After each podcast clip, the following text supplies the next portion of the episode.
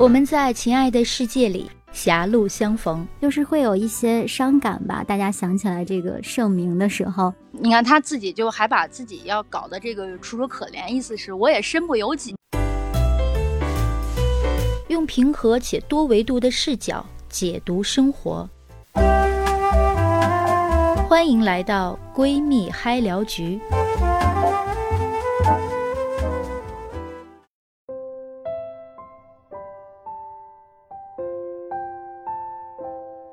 欢迎大家收听我们的闺蜜嗨聊局。下午好，我是于洋。下午好，我是海柔。今天的话题主题是叫做慢节奏的小城生活体验，以及平行时空当中你会如何去选择自己的人生？你会向往慢节奏的小城生活吗？嗯，对，刚好是看到这样一个话题，嗯，会想要跟大家聊一下。你其实是聊一下你会向往什么样的生活，就是你的生活环境啊，生活节奏啊，现在的生活是你想要的样子吗？而且我觉得说到小城生活，其实我跟海饶算是比较有发言权的，对吧？因为我们两个人就是。嗯，正在经历的过往就是一直在各自的这个城市，然后就是生活啊。当然，我我当然我把自己的城市定义为就是小城哈。嗯，对。嗯，我首 先觉得说小城生活啊，我们从先从就是两大方面来说吧，哈，就是那个心灵上面，然后还有我们实际的这个生活当中，我觉得，呃，小城生活，又或者说是在自己的这个家乡啊，你工作。呃，然后生活，我觉得给予我们大家啊，就是我们自己，可能最大的一个体验，就是来自于心灵上的一个安全感。我不知道海饶是不是这样这样觉得？对，心里会有安全感，在熟悉的地方嘛。是的，嗯。然后这个安全感，其实一个是熟悉的地方，一个就是来自于我们常说的，就是俗话讲“守家待业”，对吧？自己的家人。然后就是，嗯，从小先是经过就是同学，然后最后变成朋友，对吧？大家可能也就，嗯，对，嗯，毕业很久了，像我们这种就十几年，对吧？也不好意思 说二十几年，就是大家就一直在一块儿，对，就是你的这个生活轨迹，嗯，就是你的根就在这里，对，从小生长在这里，包括你的回忆呀，你的就是生活很大一部分。甚至是你生命中的很大一部分都是在这里生活的，就是的，不太想要去改变，不太想要去其他城市生活，而且想要嗯守着自己的家人吗？对，就是这种给你的这个安全感，我觉得就是一个我们心灵上面就是很牢靠的啊，一种安安定的感觉。对对，就是有一个港湾，就是有一个你的这个支撑，对吧？我们觉得说啊，不管怎么样，你看，就是就是像海儿说的，我们熟悉的环境，然后熟悉的就是这些家人，我的挚爱亲朋好友们，对，都在周遭。可能唯一变的就是我们周围的这些。生长的这个环境，对吧？我们的建筑环境，对吧？我们所在的这座 城市，对，嗯，像石家庄就是有很多变化。这些年，嗯，跟你以前见到的样子也是会有很多变化了，包括商场是越来越多。是的，还有地铁，对，你们不是还开通，我就没有坐过。对，后来有地铁了。是的，就是石家庄呢，虽然就是不能算是小城市，怎么说也是省会，也越发展的越来越好了。但是呢，就是相对什么，嗯，北京、上海这样的。嗯，大城市来说呢，相对来说，我们的节奏还是要慢一些的。当然，也看你是什么样的工作了哈。就是相对来说吧，你像那个，嗯，早晨和下午的下班时间，上下晚高晚高峰的时候，肯定还是有很大差距的，会堵车，也会有很多人。嗯，但是，呃，跟那种快节奏、整体都快节奏的城市，肯定还是有差距的。我记得石家庄以前是会被评为那个幸福指数 最高的城市，有过这样一年哈。后来不知道，嗯，可能物价也一般，不是很高。然后，嗯，平均工资反正应该是不高。但是就是生活节奏啊，各方面都还是比较适合生活的，适合就是呃节奏中等的这样的生活。而且就是我觉得我们在这些我在小城生活，就是首先生存。和生活就是终于可以并驾齐驱了，我相信对，可以融合一下，对，可以融合一下。我相信就是很多啊，就是据我了解的，我周围的人，像在北上广深的，就是不管是北漂啊，然后还是这些这个深漂哈，这些人，他们首先就是。可能把自己的生活，不比方说什么兴趣爱好，刚刚海涛也说了，比方说我们这个下班也不会有什么太大的一个堵车，比如说晚高峰啊、早高峰也不会太紧张啊。堵堵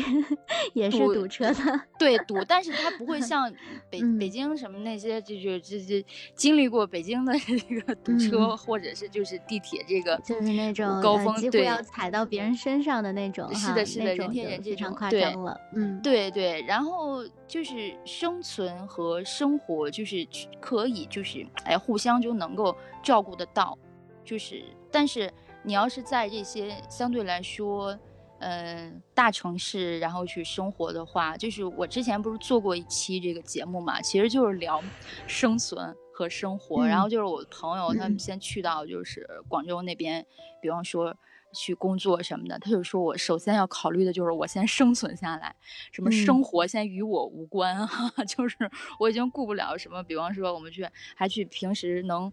空闲时候追个剧呀，吃个瓜呀，然后就悠哉悠哉的这种生活，好像暂时还和他们先无缘啊，就大家就是每天忙忙碌碌，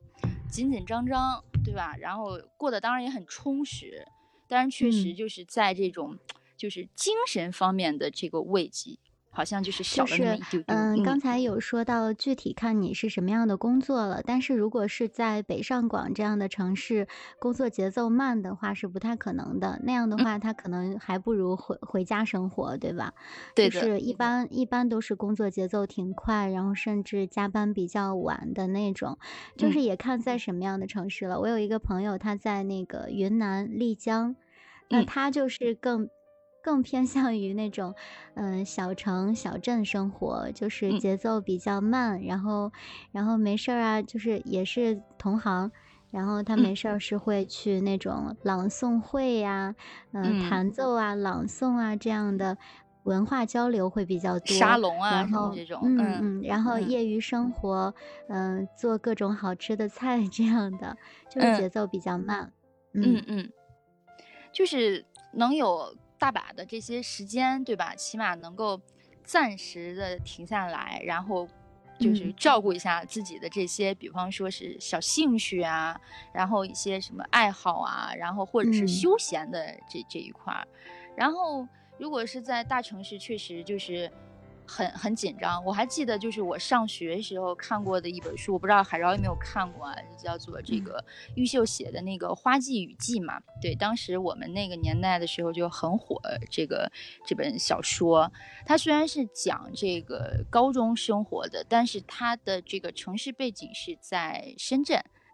然后他就讲不是深圳那个时候讲那就。时间就是金钱，就到处你就都可以看到深圳人忙忙碌碌啊，这种行色匆匆。然后它里边有一个很有趣的一个梗，就是说有一个老外，对，当时就是去到他们，比如说一个工厂去去参观，然后老外的中文肯定是不太行的哈，然后就说哇，你们这边人真的就是很勤快啊，我这么一路走来啊，然后就可以看到随处可以看到早点。早点儿，哎，对对对对，他他不是说那个，就是早点儿啊。原来你们随处都有这样子的这个这个类似于座右铭啊，或者是什么的，就是说哇，你们真的就是特别的勤快哈，然后这种哎呀，很很很努力啊，很向上这种的。就虽然说当时是一个作为一个很很笑话的一个梗，但是你就可以能够看得出来哈，就是大家他对于那个印象，尤其是我那个时候看到这。部小说的时候，任老师就是他发展的时候就开始迅速的，就是发展起来啊。然后那个时候，确实就是慢慢的，然后随着我们就是我跟海饶这一块儿从毕业，然后走向那个工作职场以后，当然我们是留在了自己的这个家乡、自己的城市，嗯，但是我们周围肯定有很多人就是走入了这个北上广深，对，去去做起了这个。呃，漂泊的这个日子，然后就开始努力打拼，在对，还还在为自己的未来打拼，这样这样其实也挺好的。每一个人都有不同的选择，就像不同的付出有不同的收获嘛，都是一种，只要是自己不后悔的，就是一种好的选择。我我有好几好几个朋友之前是在北京工作，就是最熟悉的这些朋友就有好几个，然后现在只剩一个是。几乎是扎根在那儿了，嗯，而且已经结婚了，还是在那边，就是就是北京周边买的房子，就是一时半会儿是不会回石家庄了。嗯嗯嗯，就是挺不容易的，夫妻两个人都是努力工作、努力加班的那一种。嗯嗯对，嗯，哎，那么我们既然其实聊到了这个选择啊，我就是想，嗯呃，和海饶分享一下，然后我先问一问海饶，就是，呃，你从一开始就是在这个，比如自己的家乡、自己的这个小城生活啊，自己城市生活，就是你中间有没有过就是纠结，或者是一直就是想没有觉得要说离开。这座没有纠结，对我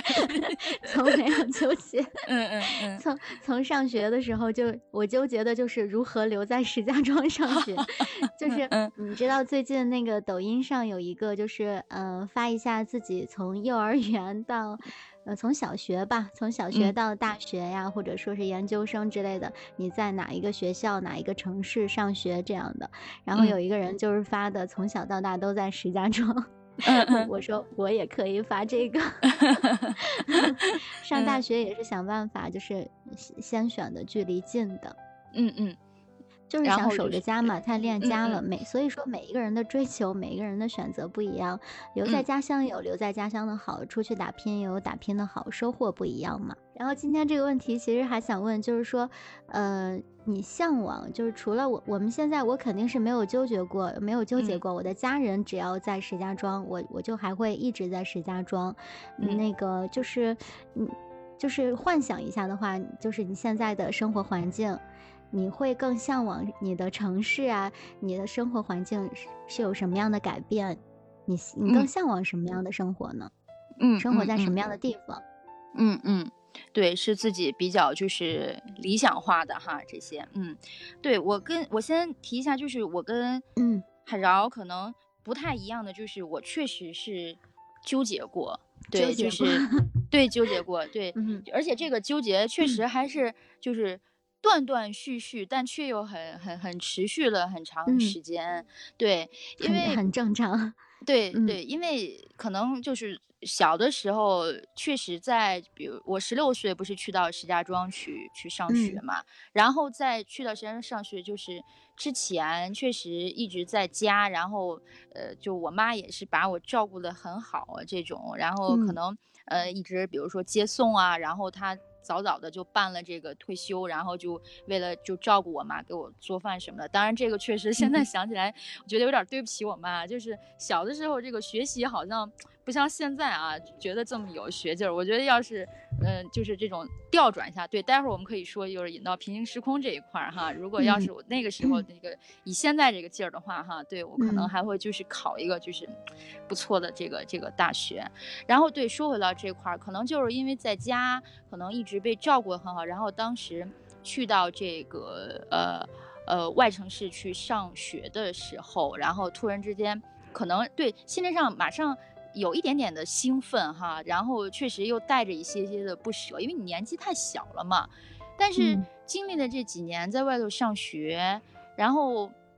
突然间然后回来以后，也确实很纠结，因为我呃因为海瑶知道，因为我确实一直。本身我自己是很喜欢北京的，对，就是平常也会时不时的，就是关注他的消息，又或者说是去哈，不管是以什么样子的这个去是去玩啊，或者是去，所以说当时就回来的时候，确实有一些些的不甘心，然后也也很很纠结，因为确实有很多我周围的同学呀、什么的，就他们可能。选择了，就是我觉得看似哈是我很向往的对这座城市，然后当然工作这个就就除外，他人家的工作肯定跟跟咱们的这个就是专业啊肯定会不太一样哈，但是起码就是他选择了哎我梦想中的这个，比如说北京啊或者上海啊，我也很很喜欢，然后就会有一些些的这个这个纠结，然后你。我为什么说是断断续续的呢？就是有的时候会突然一个点，然后就会让我放下了这个执念。对我还是把它叫做一个执念。就是呃，之前可能我好像分享过，就是有一个什么样的一个场景呢？就是突然之间有一天，我妈在准备这个晚饭的时候，然后就买了一个我特别喜欢的一个菜。我记得当时好像是那个蒜苔，这个这个这个菜，然后我在那看见了，哎。我就学着蜡笔小新的那个、那个、那个、那个声音，然后就说了一下这个、这个。我妈说：“哎，你看着了，今天晚上就给你炒这个。”哎，当时那一下，哇，我就觉得说：“哎呀，还去什么去什么北京？然后你到时候你能吃到就是妈妈的这个菜，对吧？然后后来你转念一想，就是你慢慢的，哎。”确实，就像海瑶说的一样，就是海瑶这点特别好，她一直是特别恋家，然后也是特别顾家的。但是，就是我是在经历了，确实是几年之后，可能会突然之间有一个点，才把我去去点醒。当然，以前我不是说我以前不恋家哈，以前不过就没有那么的，就是。就是患得患失，就是特别特别这个，这个是一一下。第二个就是因为就是还要知道嘛，就是几几年前我的一个很好的朋友，他的呃母亲就是突然离世了啊，那个冲击对我是相当大的。我记得当时我也跟跟海饶在在分享，那个是我第一次可能。特别近距离的去面临这个生死离别啊，因为这个就是他这位母亲就是这个阿姨，还是我就是相熟的这种的，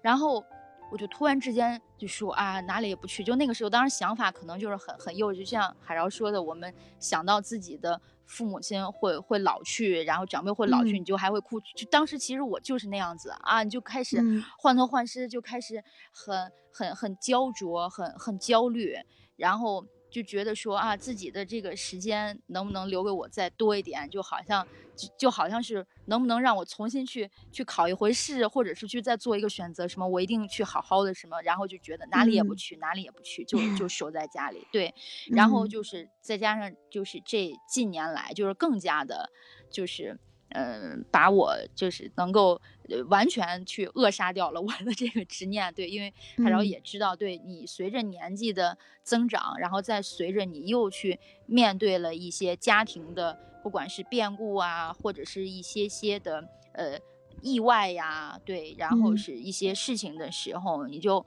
呃。完全的就已经就抛开了，但是呃，唯一可能仅剩点之间，就是我现在会和我带的这些实习生、这些小孩们去去说，对，如果你们有很好的发展的话，那就留在就是外边，对，因为他们这个年代跟咱们又不不太一样了，对他们就不管是九五后啊，不管是这个